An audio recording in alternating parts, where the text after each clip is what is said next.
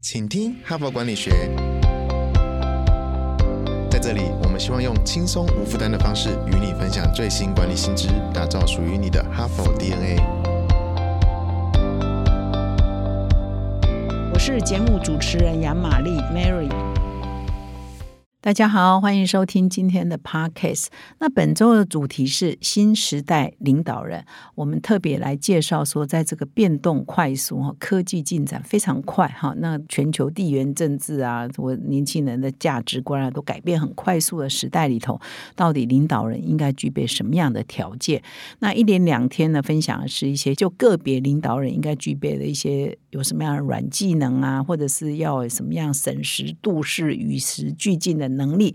那今天呢，我来介绍另外一篇文章。他提到的是说，在组织的设计上，或许可以做一些这样的改变哈。怎么样的改变呢？就是说，我不知道各位听众有没有观察到，诶，这个我们所熟悉的一些公司，好像越来越多公司呢会设计所谓的共同执行长制，也就是双手掌制哈。过去我们当然每一家公司就是一个大老板哈，一个大主管啊，一个大领导人，但是现在越来越多公司呢会采取双手掌。制哈双执行长制，比如说我们所熟悉的台积电啊，他当然刘德英是董事长，魏哲家是总裁，但是在体制上，他们也是一个共同的执行长哈。所以最近呢，哈佛商业评论发表台湾的最佳企业领导人 CEO 一百强了，台积电就主张说，哎，我们是两个人哦，两个共同执行长。那过去呢，我们的观念都会觉得说，哎，这个权力啊，到最后应该是一个人来决定嘛哈。比如说我们啊，以前在很多企业。也在分享说，哎，创业的时候啊，假设是有两个股东，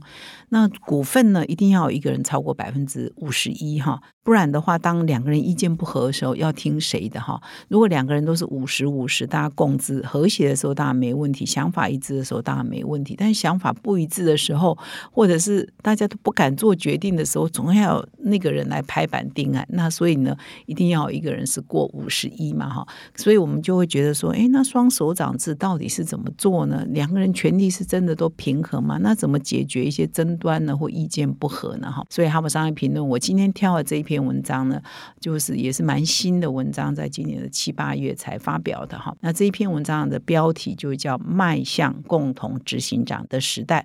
那这篇文章提到说，怎么样做得好呢？有九个条件可以让共同执行长制呢一加一大于二哈。那所以呢，我们这一篇文章就来谈说，哎，为什么越来越多公司采取双首长制、共同执行长制，以及啊，怎么样才可以让共同执行长制是成功的哈？那这一篇文章的作者呢，名字叫马克·费根 （Mark 费根哈，他是一家这个顾问公司，叫费根啊，应该就是他就是创办人嘛，这家公司的创办人也是执行长啊。那么除了费根之外呢，还有两位共同的作者，那这两位呢，也都是在气管顾问公司服务哈。一个叫迈克·简金斯，另外一个也是费根公司的他的营运主管叫安东·华伦哈。所以就三个顾问公司的主管所共同合写的这一篇。文章，那他们写这篇文章呢，也是在讨论说，在传统上啊，企业通常就是一个强大的执行长来做领导嘛，哈。但是呢，他们共同呢就发现一个现象，就是说，哎，近几年来设立共同执行长的公司是越来越多哈，快速增加当中。比如说。我们很熟悉的台湾人也很熟悉的 Intel 啊、高盛啊、微软这些大企业，都曾经在不同的时期，就是在近代不同的时期，都设立过共同执行长。那他们也发现哈，从一九九六年到二零二零年间哈，就是我们都很熟悉的美国标准普尔的公司有一千两百家，那美国还有另外一个指数叫罗氏指数的公司呢，也有一千家哈。所以他们这三位共同作者在这加起来两千两百家的公司当中。也发现说，哦，现在这一段时间呢，有越来越多公司成立的共同执行长，那一共有几家呢？大概就是一百家哈左右。那他们就研究这一百家左右的公司啊，就发现说，这设立共同执行长制的公司啊，它的股东价值啊。都普遍高于同业哦，就是说，共同执行长在负责的期间呢，这个年均的股东报酬率，就这些公司大概九点五 percent。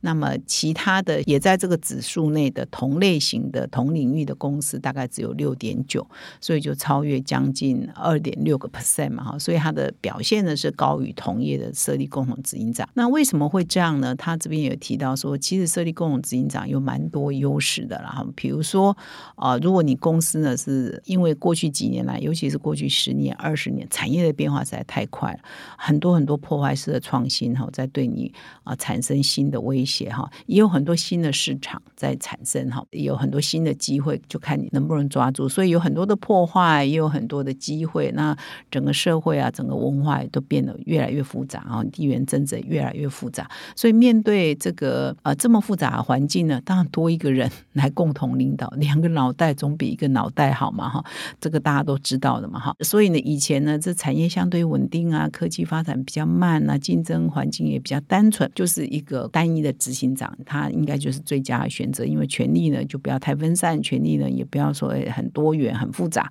但是呢，现在的环境是太复杂，所以多一个脑袋总比。只有一个脑袋好嘛？所以这个是很简单的道理，只是说啊，怎么样的设计可以让两个脑袋呢超越一加一大于二呢？不止比两个脑袋好，等于三个脑袋，两个脑袋加起来等于三个脑袋，要怎么做呢？所以这篇文章就提供了一些方法，说哦，已经证明了两个脑袋比一个脑袋好啊，绩效也是比较高哦啊。那原因就是因为现在经营环境很复杂，要面对的国家太多嘛，员工太多嘛，分散在各国嘛，所以光一个单。的最高领导人有时候是分身乏术，所以两个人来共同承担这个责任也是不错的嘛，哈。所以已经证明是不错的，已经证明绩效是更好。那他就去研究说，为什么这些公司可以啊绩效更好？到底要具备哪个条件？哪些条件才可以让共同执行长表现更好呢？所以这篇文章就提到九个条件，哈。那以下我就来分享这九个条件是什么。这九个条件呢，如果如果一一念过，你也会觉得那。应该就是这些条件，没什么意外了。但是我觉得。通常我们都是知易行难，就是你知道，哎，就是要这样啊。但是有时候落实起来是比较困难的哈，所以我们就来了解一下这九个条件是什么。第一个就是当然要这两个人愿意共同合作嘛，哈，就是我们彼此呢是有很好的默契啊，大家知道有事情呢就可以商量哈，有一些不同的意见大家就可以讨论，可以沟通嘛，哈。所以第一个是彼此双方都要愿意合作，不要说哎两个共同执行长，诶，也有一种情况会有心结啊。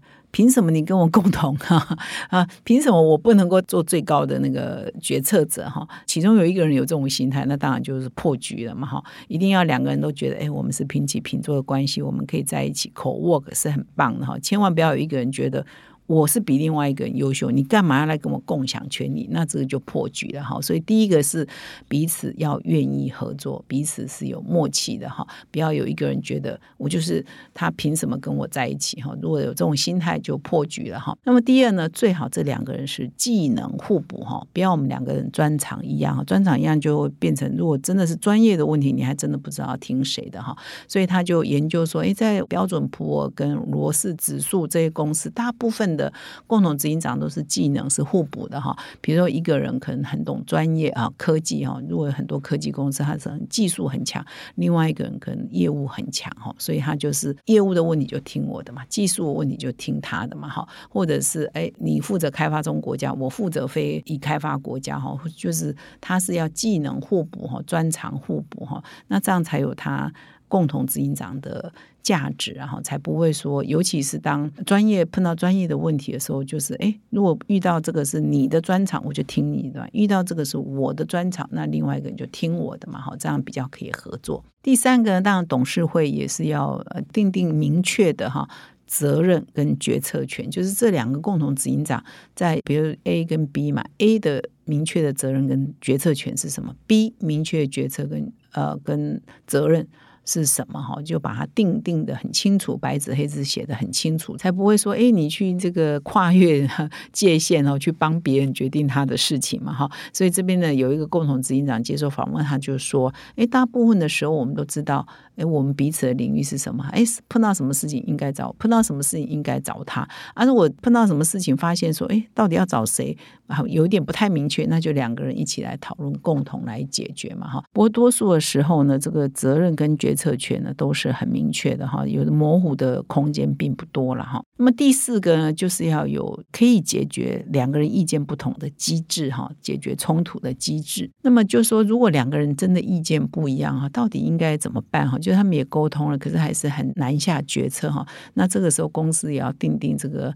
呃，解决冲突的机制嘛，或者是意见不一致的机制，这个时候呢，可能就董事会的，比如董事长啊，可以就下来做一些沟通协调，那跟董事会的高层呢，再取得一个协调的机制哈，或者是大家有一个共识，然后就不会僵住了哈。第五点呢，就是说，因为我们有两个执行长嘛，两个共同长官嘛哈，那对内呢哈。可以吵成一团，可以意见不一样哈，可以有协调机制。对外呢，无论你里面怎么吵，对外一定要意见一致啊！哈，这个是大家要共识的哈，就是对外都是代表公司，对外我们枪口是要一致的哈。